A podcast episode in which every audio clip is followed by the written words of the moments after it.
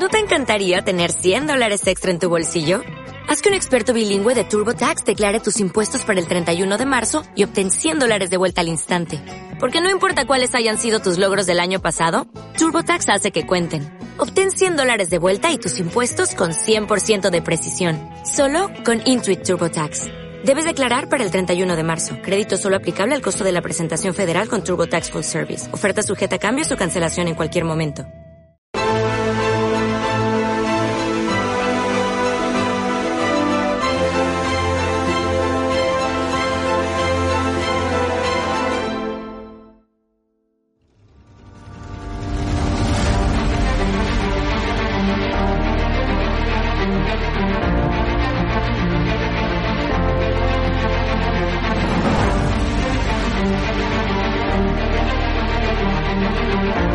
Hola, ¿qué tal? Buenas noches, queridos espectadores de Estado de Alarma. Estamos en el epicentro de la protesta, estamos en la calle Núñez de Balboa, una de las más populares de Madrid, sobre todo eh, durante la pandemia, durante el confinamiento impuesto por el gobierno, este estado de excepción encubierto en el que calles como Núñez de Balboa se hicieron famosas por proclamar y reclamar esas libertades que habían sido arrebatadas a los ciudadanos de Madrid. Estamos escuchando muchas caceroladas desde los balcones ahora mismo. Estamos llegando justo a ese punto. Ya estamos aquí. Estamos en Núñez de Balboa. Están escuchando a la gente protestar esos ruidos, esas cacerolas.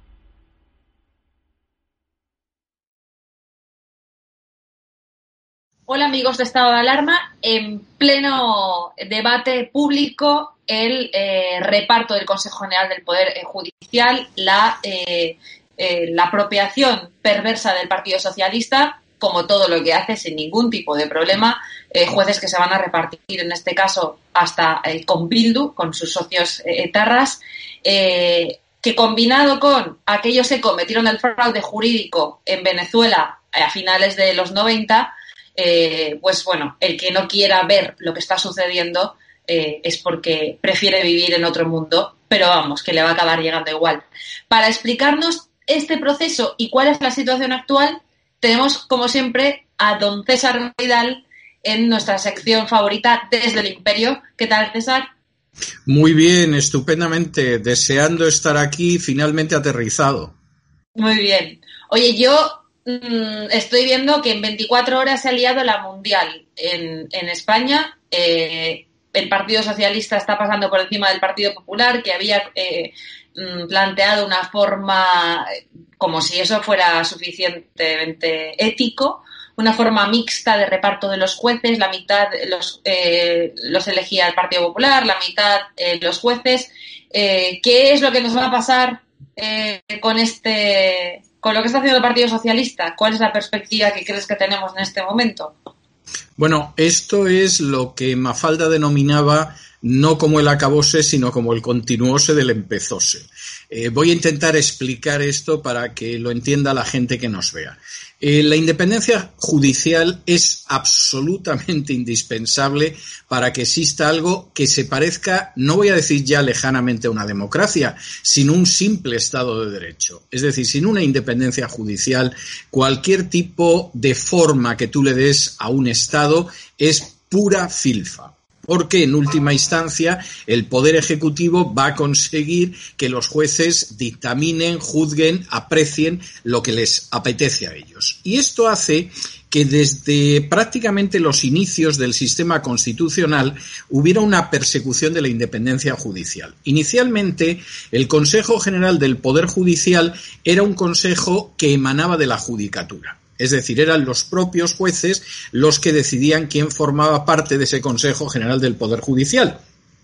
A mí personalmente me parece que ese sistema era el perfecto y como era el perfecto, el Partido Socialista apenas llegó al poder decidió liquidar ese sistema.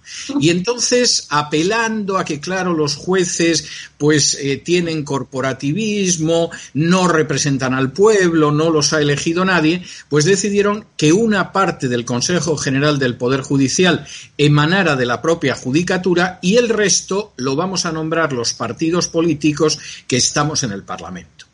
Eh, aquí fue cuando Alfonso Guerra dijo que esto era la muerte de Montesquieu y no se equivocaba don Alfonso. Esto era cierto. Pero al menos el muñeco lo vistieron un poco porque en principio la idea era que para llegar a un acuerdo tenías que tener las tres quintas partes del Congreso. Con lo cual, bueno, con eso de que eran las tres quintas partes del Congreso las que elegían a los miembros del Consejo General del Poder Judicial, que desde entonces, en ámbitos jurídicos, yo entonces ejercía la abogacía, se le empezó a llamar en son de burla el Consejo General del Joder Judicial, lo cual indica la manera en que había perdido el respeto de la gente que se dedicaba al ejercicio de la profesión.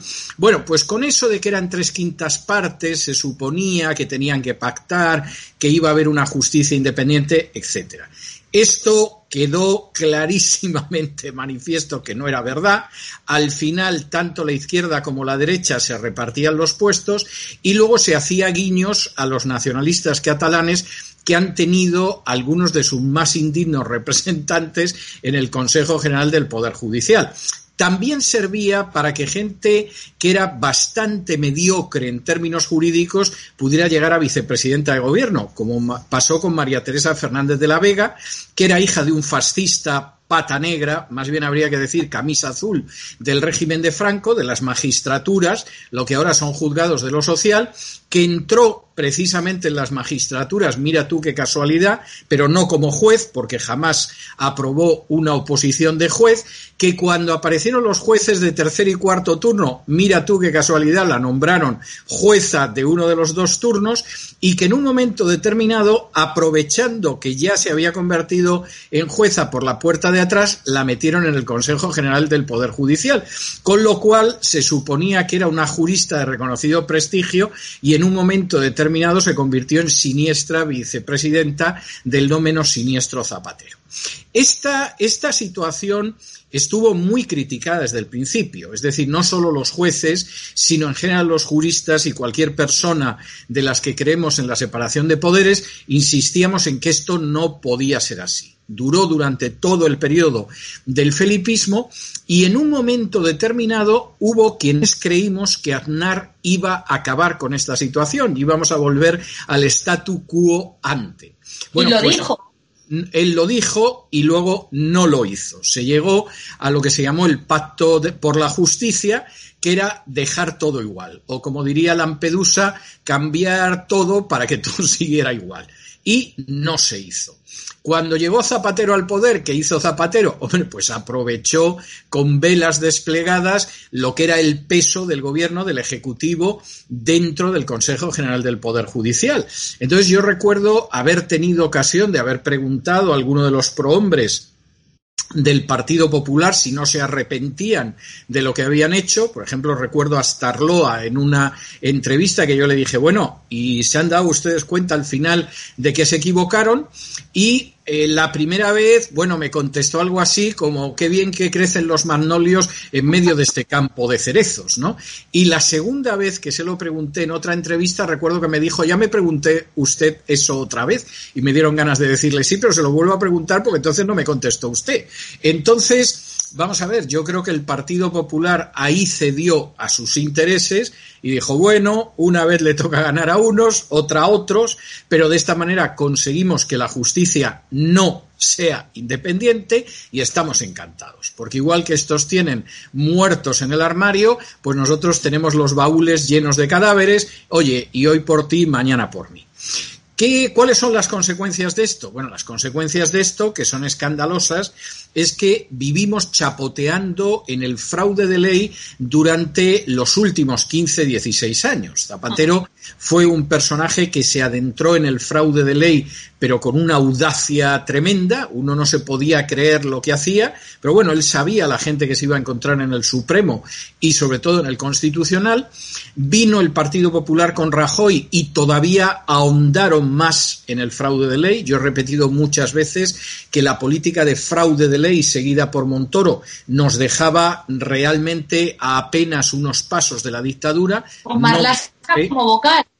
Exactamente, con Marlaska como vocal. Es que además esta es otra historia, ¿no? Y es cierto, es decir, muchos de los fraudes de ley que perpetró en su día Montoro los ha ido tumbando la justicia de la Unión Europea, pero a buenas horas mangas verdes. Es decir, el daño ha sido tremendo.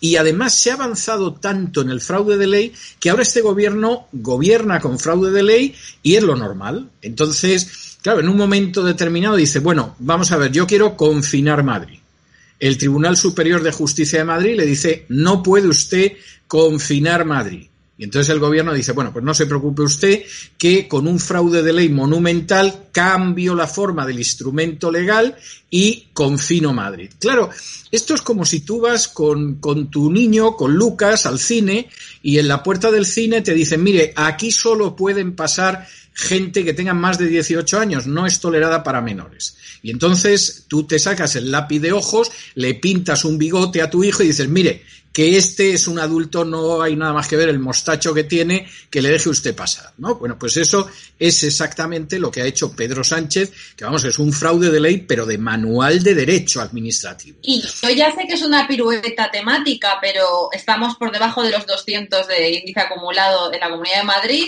500 y pico en Navarra, pero Tegui no le deja, no le deja confinar. claro, porque es que Navarra es Navarra y Navarra ya se la entregó Zapatero en su día a los nacionalistas vascos, sobre todo al sector terrorista, en esas jornadas maravillosas que se produjeron en el santuario jesuita de Loyola, que mira tú que es casualidad que los terroristas de ETA y los traidores de Zapatero se reunieran en el santuario jesuita de Loyola. En fin, luego hay gente que dice que tiramos mucho de estas cosas, pero es que son evidentes.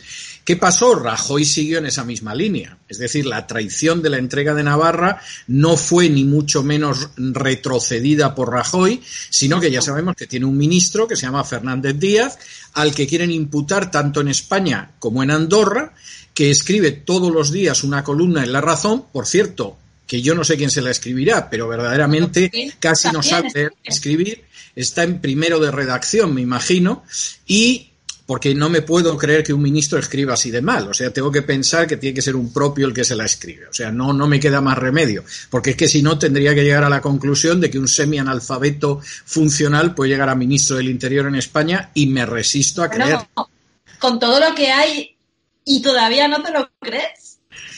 Yo me resisto a creerlo, porque además este hombre es de, del Opus desde hace mucho tiempo y el Opus siempre ha cribado mucho a la gente, entonces me, cuesta creerlo.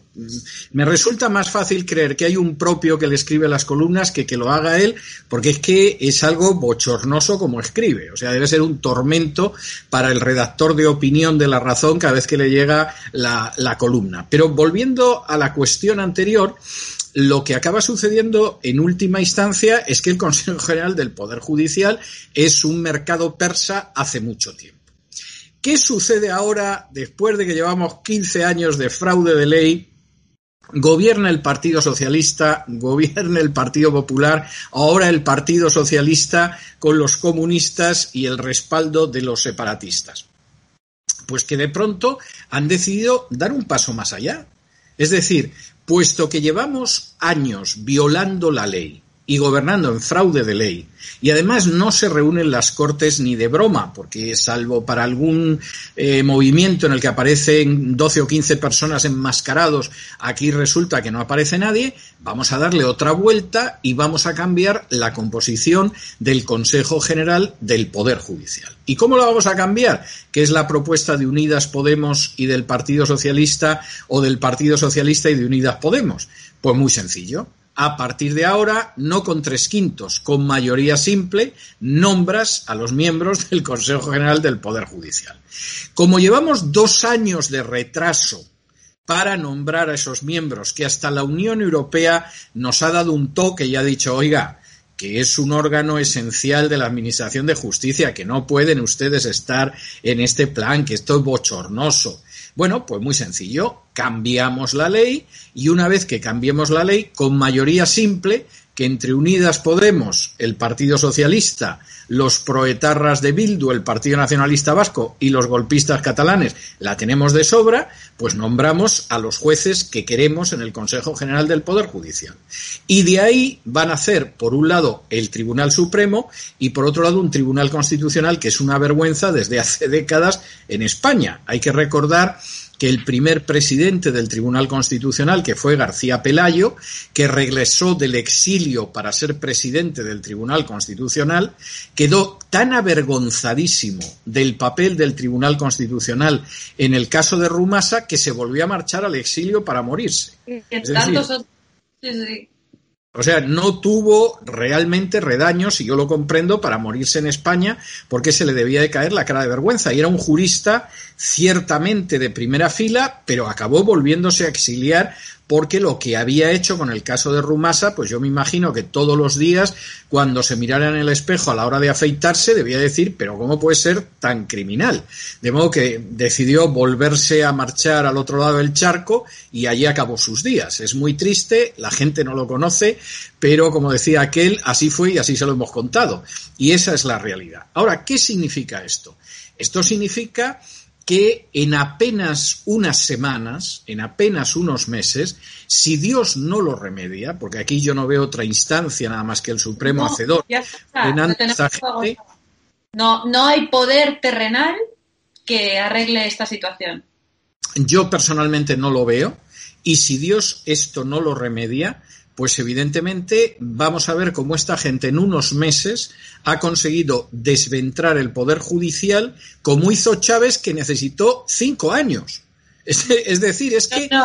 La velocidad de estos tíos pero, pero vamos a ver, la velocidad es así y por eso cuando yo insistía mucho en este tema en la época de Rajoy, había gente que se rasgaba las vestiduras, no había nada más que ver lo bueno que era Rajoy, cómo podía decir eso, estaba haciendo el juego a la izquierda. Bueno, mi formación inicial, que es una formación jurídica, yo soy doctor en Derecho, he ejercido más de una década la abogacía, sé de lo que hablo, a diferencia de muchísimos periodistas que no tienen ni idea de lo que es una visión jurídica y además lo demuestran cada vez que se ponen a hablar del tema, pero yo el tema lo conozco muy bien, es que tú te dabas cuenta de que Rajoy iba avanzando en un fraude de ley tras otro de tal manera que cuando llegaran los siguientes, que presumiblemente iban a llegar más tarde o más temprano, llegar al sistema venezolano no les iba a costar casi nada, porque ya no les quedaba casi camino por recorrer. Por citar,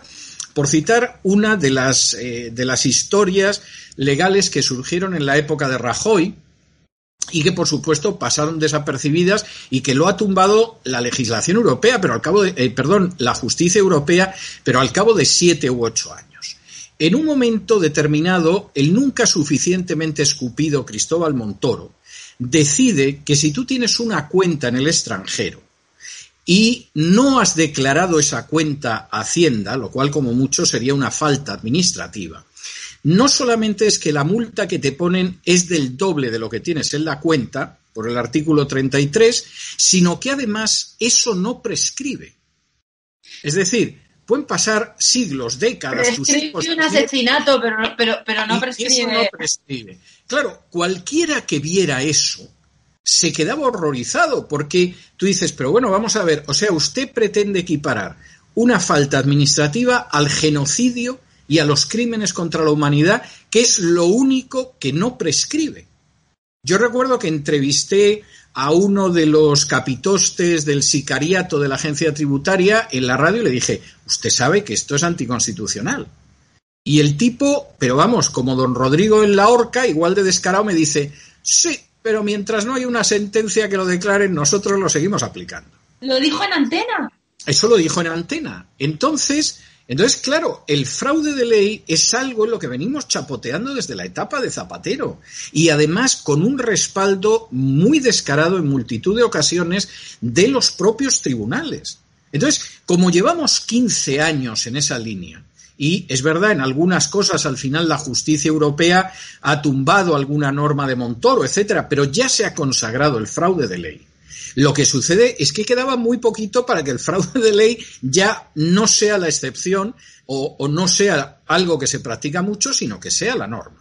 Y entonces, si efectivamente Unidas Podemos y el Partido Socialista y luego sus amiguetes vascos y catalanes son los que van a nombrar el Consejo General del Poder Judicial, lo que decida el Supremo y lo que acabe decidiendo el Tribunal Constitucional va a ser lo que ellos quieran, aunque sea el mayor de los disparates. Y tenemos precedentes. Vamos a ver, en España, en la época de Zapatero, tuvimos a una señora que se llamaba María Emilia Casas, que era presidenta del Tribunal Constitucional, que teniendo a su marido a sueldo, literalmente, de los nacionalistas catalanes que habían redactado el famoso estatut, sin embargo, no se inhibió y presidió el Tribunal Constitucional que dictó esa sentencia.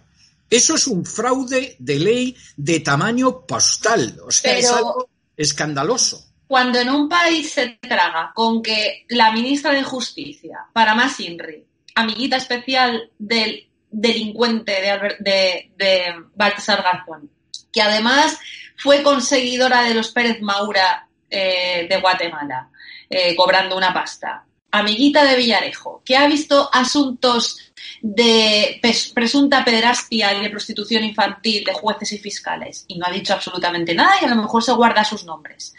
Eh, ¿Qué es lo que uno puede esperar? Porque estamos en una situación en la que eh, García Castellón ha pedido suplicatorio al Tribunal Supremo. Te encuentras con Iglesias departiendo con Lesmes hace dos días. Em, está el asunto de Ábalos y las cintas con, con, Delci. No se sabe ya, por supuesto, ya no se habla de esas cintas en absoluto. De las eh, denuncias de las miles de víctimas eh, que han denunciado al gobierno y que ven cómo sus, sus procedimientos están parados por la misma fiscal general del Estado de la que estábamos hablando hace un momento. Eh, y ahora nos encontramos con este asunto del Consejo General del Poder Judicial. ¿Se puede entender que en algún caso de los comentados se vaya a hacer justicia? ¿Tú crees que es posible? Yo no lo espero. O sea, te mentiría descaradamente a ti y a quien nos pueda ver si te dijera que sí. Es decir, pero además mira lo último que hemos visto en tiempos recientes, la sentencia de Bankia. Un tribunal supremo que dicta sentencias que las tumba la justicia europea y cuando le dice que las ejecute en España te dice que las ejecuta a partir del día siguiente. O sea, el caso de las preferentes es una estafa criminal protagonizada por los bancos contra pobres infelices que se creen lo que les dicen los empleados del banco llegan hasta el Supremo, no consiguen nada, van hasta la justicia europea. La justicia europea les da la razón y le dice al Supremo, oiga, por favor, repare la situación de miles de personas a los que han estafado los bancos. Y va el Supremo y te saca una sentencia en la que te dice que esto a partir de mañana sí. Pero lo que ha pasado antes no, porque les vamos a hacer mucha pupita a los bancos si les obligamos a devolver el dinero que ha estafado a la gente que tenía un depósito en ese banco. Claro, esto es tremendo. Es como si de pronto se produce una violación de niñas, llegas al Supremo, el Supremo dice que no es una violación, llegas a la justicia europea, la justicia europea dice, oiga, por Dios, que entró una banda en un colegio y violó a todas las niñas, haga usted justicia. Y entonces el Supremo dice, bueno, a partir de mañana el que viole una niña se le va a caer el pelo. Ah. Pero esto que ha pasado antes vamos a dejarlo porque es que vamos a hacer mucha pupita a los violadores. Claro, esto, esto es bochornoso, esto es un fraude de ley escandaloso y no solo lo hace el gobierno, te lo está haciendo el Tribunal Supremo o te lo hace el Tribunal Constitucional. Si eso pasa ahora, que la gente que está ahí en muchos casos todavía es seria, y con un Consejo General del Poder Judicial que parte de un pacto de tres quintas partes, bueno, cuando lo nombre el Partido Socialista y Unidas Podemos, a Pablo Iglesias a lo mejor le condenan en primera instancia, pero en segunda instancia le regalan un bono para que vaya a ver los partidos del Barça. O sea, es que esa es la tristísima realidad. Y va a actuar frente a esta idea que tiene el Partido Socialista y Unidas Podemos el Tribunal Constitucional. Yo lo dudo mucho. Es muy posible que el Tribunal Constitucional dictamine que igual que se cambió la ley en su día y pasó de ser todo algo que nacía de la carrera judicial a pasar a algo donde metían la cuchara los políticos, pues ahora digo, ahora diga si entonces se pudo cambiar, ¿por qué no se va a cambiar ahora? Y efectivamente, pues puede pasar a una mayoría absoluta y arreando que es gerundio. Claro, a partir de ahí, realmente la situación de la justicia en España queda tremendamente lesionada. O sea, ya sabíamos que a la hora de decidir en causas políticas en España estabas más vendido que Jesucristo un Viernes Santo por la noche. Pero es que evidentemente ahora ya no solamente van a ser esas causas políticas, son las causas de corrupción de los propios jueces. Es que en España, claro que hay corrupción judicial. Y Solo hay dos condenados por corrupción judicial en España, ¿eh? En jueces. O sea, es que es algo tremendo, pero es que ha habido casos de jueces que han intentado investigar a sus compañeros por presunta corrupción judicial y los han acabado echando de la carrera. O sea, es que esto, esto es muy grave. Claro, luego, como este caso no te lo va a contar Carlos Herrera o Fancino o el que sea, la gente lo ignora. Pero es gravísimo. Esto que, acabas de, esto que acabas de decir es clave, porque el otro día lo hablaba precisamente con un familiar eh, que me decía, no puede ser, dice España, y que además él baraja la teoría que, que, baraja cada vez más gente y que el otro día salía una, una noticia de que cada vez más países de la Unión Europea pensaban que España era un país fallido y esta persona barajaba también esto desde hace tiempo porque los jueces, entre otras muchas cosas, eh, pues no están sometidos a la justicia. No, porque el problema, vamos a ver, uno de los últimos casos de hace pocos años que era tremendo. Un juez, investigando un caso, llega a la conclusión, eso no llegó a juicio, con lo cual no sabemos si su conclusión era errónea o era acertada. Pero él vio indicios suficientes de que había una operación inmobiliaria y a un juez se le había sobornado regalándole un chalet de la operación inmobiliaria y que eso además implicaba más gente y que había por ahí un grupete de jueces que, vamos, chapoteaban en la corrupción más que se ponían la toga. Bueno, a lo mejor este hombre, que era un juez, se equivocó, pero es que no le dieron posibilidad de investigarlo. Cayó el Consejo General del Poder Judicial sobre él, lo procesaron por lo que dijo en una entrevista, este está fuera de combate. Y los poquísimos casos de jueces que en un momento determinado han decidido no decir, bueno, es que han ido a por todos los jueces. No, no, no, no. Han ido a casos muy concretos donde había indicios bastante poderosos. Luego, en el curso del procedimiento penal se vería si esos indicios eran solo indicios o se correspondían con hechos probados. Pero en cualquier caso, los indicios existían y saltaban a la vista. Bueno, pues en vez de continuar la investigación judicial, vamos a por el juez que se ha metido en camisa de once varas pretendiendo que la justicia sea igual para todos. Y al final, el problema es que, por supuesto, la justicia no es igual para todos y esto forma parte del ADN de la historia de España. O sea, también aquellos que digan que es que desde el año 78 eh, España está en el caos y navega hacia el desastre. No, vamos a ver, vamos a ver, esto lo cuenta Quevedo, lo cuenta Cervantes, lo cuenta Galdós y yo he conocido un juez de la época de Franco que subastaba sentencias y que reunía las dos partes y a continuación las dos partes pujaban y el que pujaba más pues le daba la sentencia favorable. Y era un tipo que jurídicamente era absolutamente extraordinario y te redactaba unas sentencias que no había manera de casar esas sentencias en el Tribunal Supremo, porque es que jurídicamente las sentencias eran impresionantes, eran totalmente irrecurribles. Y era un tipo que dictaba sentencias según el que le pagaba un soborno mayor. Y eso era antes del régimen del 78. Entonces, el problema es que esa independencia judicial no existe. Para casos políticos, vamos, a mí me parece que está clarísimo. Cualquiera que estudie cualquiera de los casos políticos importantes, llámese Bankia, llámese Banca Catalana, llámese tengo un hermano que es rey, llámese me llamo Pujolet y, soy un defraudador, no un defraudador, soy un delincuente fiscal, pero a la tributaria se le han ido mis papeles, etcétera, eso lo sabe. El problema es que ahora estamos abriendo un melón más peligroso. Y es que a partir de aquí se da la circunstancia de que tú que levantas un poquito la voz, te vamos a pegar una pedrada en la cabeza que te vas a quedar mudo para toda tu vida. Ahora mismo, una de las últimas resoluciones judiciales que yo he tenido ocasión de ver y que comentaba hace un par de días en el programa La Voz es un juez que ha decidido que se pidan dos años de prisión para un tipo que en las redes sociales hablaba mal del comunismo. Vamos a ver, tú puedes ser comunista o anticomunista o el comunismo te puede traer al fresco. Pero tú no puedes en un momento determinado decir que como un sujeto ha hablado mal del comunismo en las redes, le podemos cascar dos años de prisión.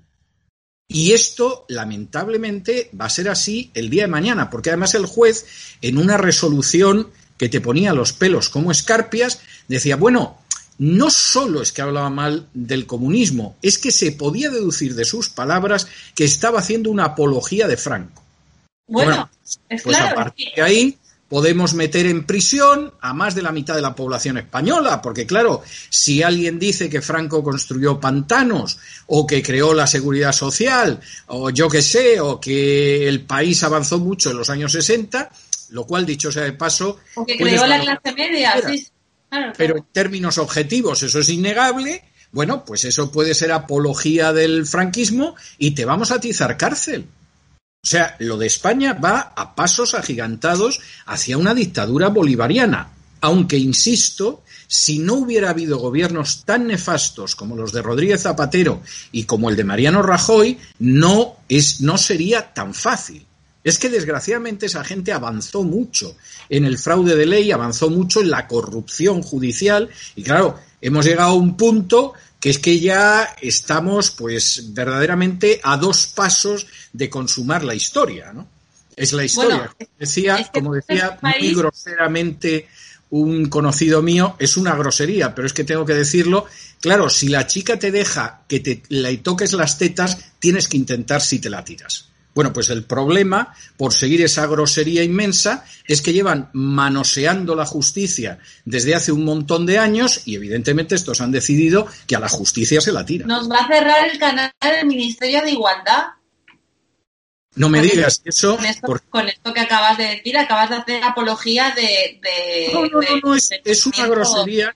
Es una grosería que yo recuerdo haber escuchado a una persona hace muchos años puede hacer más de 30 años, pero, pero recuerdo que además estaba poniendo un símil con otra situación, ¿no? Efectivamente, si hemos conseguido avanzar hasta aquí, ya llegamos. Y a continuación, el símil que puso fue este. Perdona, pero me he acordado de Eugenio cuando has contado ese chiste. Eugenio que contaba unos chistes verdes maravillosos y que hoy estaría en Alcalámico, seguro. Bueno, yo no cuento nunca chistes verdes. Supongo que hay gente que me conoce habitualmente y en estos momentos estaré intentando discernir si el que ha dicho esa grosería soy yo o es un doble. Pero, pero yo recuerdo haber hablado con el hijo de Eugenio hace unos años, lo entrevisté cuando él hacía un espectáculo contando los chistes de Eugenio y el muchacho me decía, dice, yo es que he vuelto a contar los chistes de mi padre, dice, porque mi padre nunca quiso separar a nadie. Dice, realmente la idea era unir a la gente, que se divirtiera, que se riera. Dice, y, y, la verdad es que es algo que nos hace mucha falta. Y esto lo contaba este muchacho cuando todavía estaba Zapatero, no había venido Rajoy, ni había venido el gobierno que tenemos ahora, ¿no? Y es verdad, bueno, es que hay chistes de Eugenio que no se podrían contar ahora, pero bueno, de Eugenio, de Martes y Trece, de Gila, Es decir, bueno, de Arevalo ya ni cuento, pero... Oye, ni, Almodóvar, no quedaría vivo y mucho menos Almodóvar. Almodóvar tendría problemas con algunas de sus películas hoy en día. Hoy no podría filmar esas películas. O sea, eh, Almodóvar no podría eh, burlarse de los ayatolas y cantar aquello de ayatola, tócame la pirola y cosas por el estilo, como aparecía en alguna de sus primeras películas, pues vamos, estaría vendido. Y las imágenes femeninas de algunas de sus películas más conocidas, vamos, ya se podría ir olvidando de hacer una película más en España. ¿eh? O sea, es, es tremendo. Vamos a ver, yo viví la transición, disto muchísimo de tener idealizada la transición. Como una vez le oí yo decir al brujo en un escenario, yo no sé qué idealizan la transición, decía él, si nos pasamos todo el tiempo acojonados por lo que podía pasar. Bueno, la expresión de nuevo es una grosería, pero es muy gráfica. Es decir, la transición fue un tiempo de mucho miedo porque no sabías lo que podía suceder, fuera un atentado de ETA o fuera un golpe militar. Una, otro riesgo, eh, César, con esto acabamos, que yo creo que cada vez se va a fraguar más con el modelito este que nos están dejando eh, con el tema del Consejo General del Poder Judicial y estos asuntos, eh, es que las puertas giratorias de los jueces, que antes daba más miedo un, juez que quisiera ser político que, un mono con una escopeta, porque nos estamos acordando de, de, lo que hizo Baltasar Garzón cuando de aunque a pesar de que le avisó y todo, eh, me estoy acordando de Gómez Bermúdez, me estoy acordando de, de Marlasca, eh, da más miedo de Ventura Pérez de, Bermejo, con el, el, que fraguó, los que fraguaron la, la, cacería esta, el tema Gürtel en la cacería Bermejo, esta. Bermejo, que si me permites solamente un instante, era una persona que dudaba mucho de quién era su padre porque en una intervención en el Congreso de pronto dijo sus padres ganaron la guerra a los nuestros y ahora pretenden volver a ganarla. Y él habló como de que su padre había sido uno de los que perdió la guerra. Su padre era un fascista era muy del régimen de Franco, tuvo cargos públicos, gracias a eso le otorgaron negocios a los que no tuvieron acceso otros españoles, pero se ve que Bermejo había descubierto que su padre realmente no era su padre. O sea, su padre había sido un republicano derrotado y en ese momento lo reivindicó en el Congreso. Esto no deja muy bien a la madre, todo hay que decir, pero, pero evidentemente lo de Bermejo fue, fue notable, sí. Bermejo eh, Dolores Delgado, Baltasar Garzón, el policía de Rubalcaba, creo que era Antonio González, em, magnífica, magnífica cacería, magnífica forma de cargarse al, Partido Popular y a Rajoy, cosa que ha llegado hasta nuestros días. Y Bermejo no tenía licencia de caza, además. Bermejo, ministro de Justicia sin licencia de caza. Exactamente. Exactamente. Ese, detalle es muy bueno. Entonces, ¿ahora qué va a pasar? ¿Van a predominar estos que no paran de entrar y salir del tema de las puertas giratorias o no va a hacer falta? Porque ya el juez va a ser un político eh, per se. Hombre, yo creo que hay muchos jueces que son políticos per se y el que no se ha dado cuenta es porque no, porque no quiere darse cuenta, ¿no? O sea que esto no cambia. Yo creo que muchos de estos jueces en un momento determinado van a disfrutar más siendo jueces al servicio de los políticos, no van a tener que poner la cara, que era lo que le pasaba a Garzón. También es verdad que porque él pensaba que tenía una cara especialmente bonita y por lo tanto había que pasearla por el mundo, ¿no? Bueno, hay jueces corruptos que consideran que no hace falta hacer ese despliegue de guapismo. Yo creo que esta gente va a seguir así, le irá muy bien y, por supuesto, dentro de ese amor a la familia que caracteriza tanto a las oligarquías españolas, pues colocarán a la niña, a la querida, al hijo o a un primo de Cuenca. O sea, esto, esto es algo clarísimo, clarísimo. Y los que no se han dado cuenta, pues es porque no saben lo que es este país. O sea, la verdad es que cualquiera que sabe historia, de pronto empieza a saber nombres, y Bermejo es un caso, pero no es el único, hay muchos más, y dices, pero si estos llevan, pero vamos, décadas, en algún caso siglos en la situación en la que están que alguien vea el historial, por ejemplo, de la familia Rajoy. Pero si siempre han estado incrustados en la administración de justicia, pero vamos, eh, gobernaran tirios o gobernaran troyanos, y y quien dice la familia Rajoy podría decir muchas otras. El problema es que la gente en España está sometida a un juego de los triles donde la izquierda y la derecha dice, ¿dónde está la bolita? ¿Dónde está la bolita? Y mientras tú estás mirando dónde está la bolita, llegan los sicarios de la agencia tributaria y te roban la cartera. Y, esa es la triste realidad en España. Y los que iban a reformar esto eran los de Ciudadanos, bueno, en fin. Bueno, eh, vale, yo... ¿qué es fizo de Ciudadanos? Porque a estas alturas yo tengo la sensación de que todos están buscando un nuevo señor al que incorporarse en una nueva mesnada. Pero este fue un requisito que le puso Albert Rivera a Pedro Sánchez en su momento para alcanzar un pacto de investidura, que no de gobierno, creo que fue en 2016, eh, que no fraguó finalmente. Eh, pedía esto, cosa que ahora mismo Inés Arrimada está absolutamente callada. Hombre, yo creo que Inés Arrimadas lo que quiere es sobrevivir. Es decir, yo creo que Inés Arrimadas ha pasado a la cofradía de Virgencita que me quede como estoy y efectivamente no está para esto ni está para nada. Yo me imagino que en la próxima eh, en las próximas elecciones Ciudadanos va a desaparecer prácticamente porque salvo el papel testimonial que todavía en cierta medida representan en Cataluña en el resto de España es un fiasco total. Y además más, y cada vez más fiasco, quiero decir, y cada vez más ansiando que el Partido Socialista les regale una mirada o una sonrisa. Y yo no creo que la gente que votó a Ciudadanos mayoritariamente estaba por eso. ¿eh? O sea, al final, vamos a ver, Ciudadanos fue un, un tapado de la agenda globalista tenía gente que efectivamente era agenda globalista pura y dura. Yo creo que Albert Rivera en un momento determinado pensó esto es muy complicado, si vamos en esa línea pues nos vamos a estrellar y efectivamente se dieron el golpazo en las elecciones y Albert Rivera, que no es en absoluto tonto y que ha ido a reuniones del Club Bilderberg y todas estas cosas a las que no vamos los simples mortales, pues dijo, bueno, bonitos, ahí os quedáis porque no tenéis nada que hacer, ¿no? Y luego, pues algún otro que ha pasado por 80 formaciones políticas, pues dijo, pues yo también me voy, porque esto, en fin, esto no tiene ningún futuro, esto tiene menos futuro que la UCD. Y esa es la, la situación en la que está. Yo creo que Ciudadanos es algo que, que, en parte irá a votos que se le otorguen al Partido Popular. Supongo que habrá gente que votará a Vox. Algunos de los que se subieron a Ciudadanos a ver lo que sacaban, yo si los veo un día de estos en un meeting de Vox, no me va a pillar de sorpresa.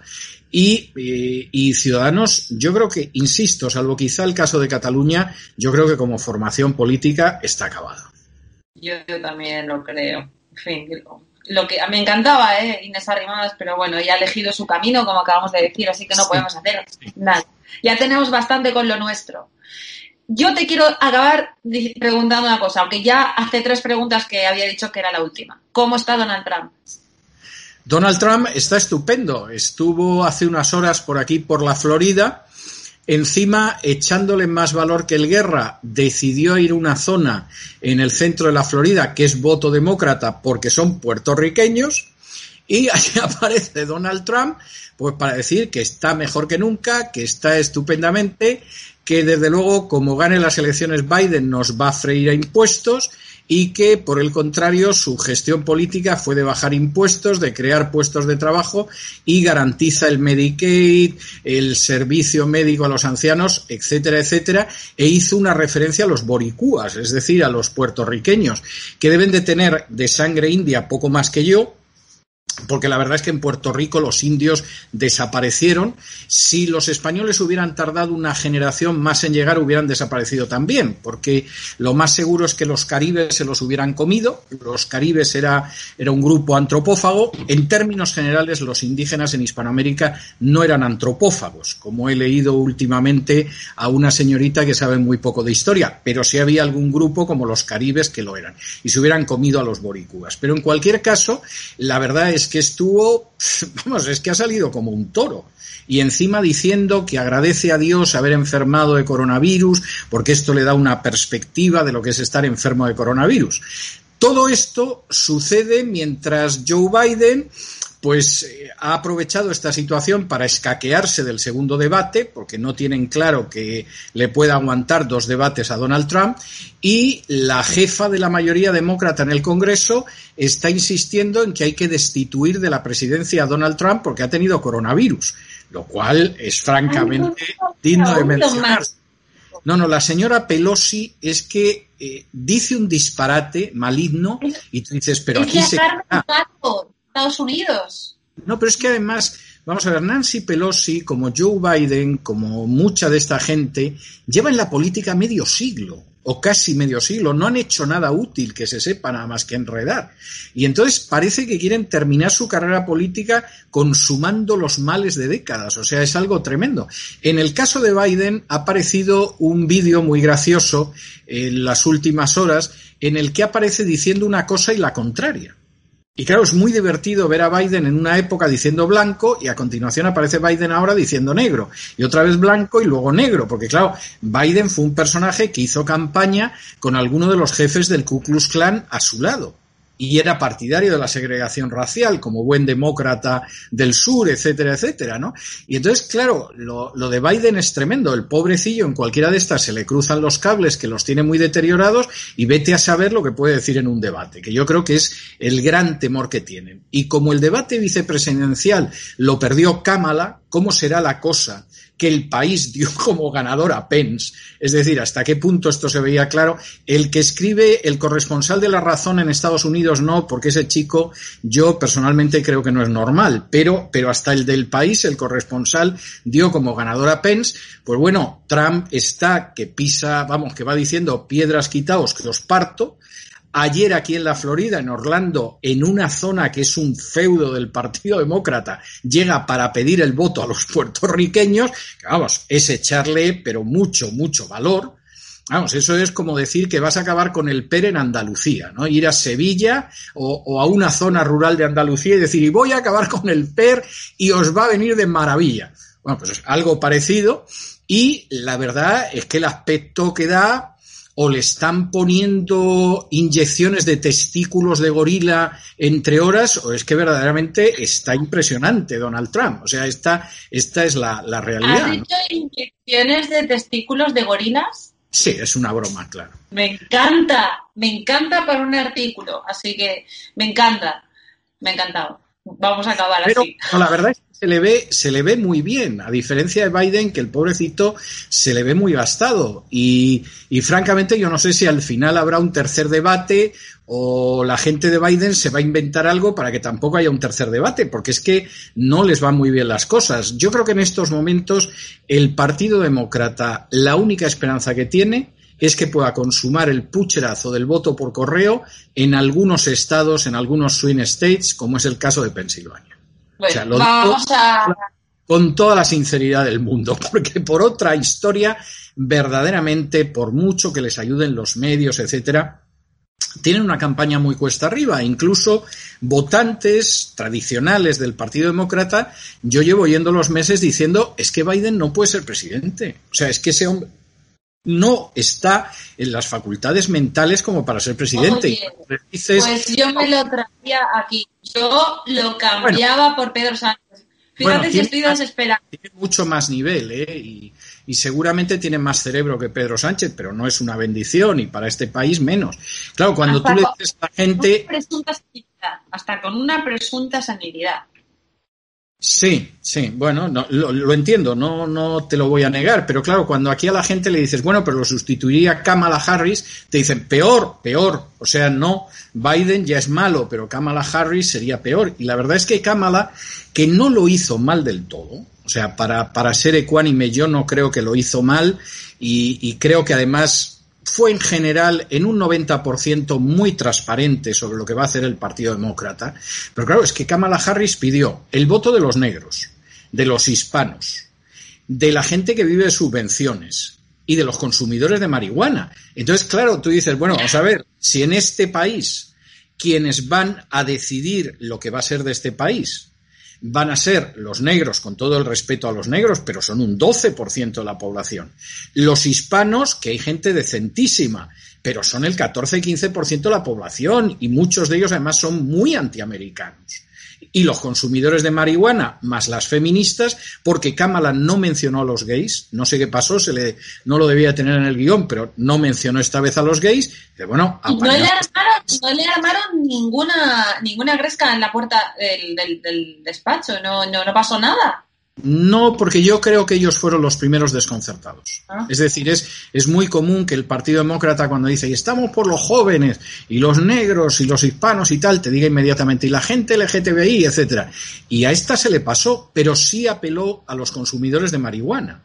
Claro, eh, pues el americano normal, por decirlo de alguna manera, que es al que apeló eh, Pence y que es la persona que trabaja, que quiere que sus hijos tengan una buena educación, que quiere pagar menos impuestos, que quiere una sanidad como es debido, que quiere ley y orden en las calles, etcétera. Pues claro, eh, yo me imagino que dirá, bueno, yo negro no soy, porque el 85% de la población de este país no lo es, no soy hispano, eh, más del 85% de la población de este país no lo es, no soy abortista, un porcentaje elevadísimo y no consumo marihuana, pues eh, que es complicado votar a esta señora y a su jefe. Bueno, nos van a matar. El director del, canal me va a matar, pero señores, me da igual, merece la pena. Así que. Eh... yo creo que el director del canal tiene más preocupaciones ahora mismo que lo que se extiende a esta sección. Tengo la sensación. Por eso, por eso hemos aprovechado y lo sabemos. Así que eh, don César, mil gracias de nuevo. Volvemos la semana que viene. La semana que viene hay que hablar de Estados Unidos. Lo tenemos ya ahí eh, a punto de caramelo. Así que no digas nada, por favor. No, no, está bien. Hablaremos de hablaremos de ello.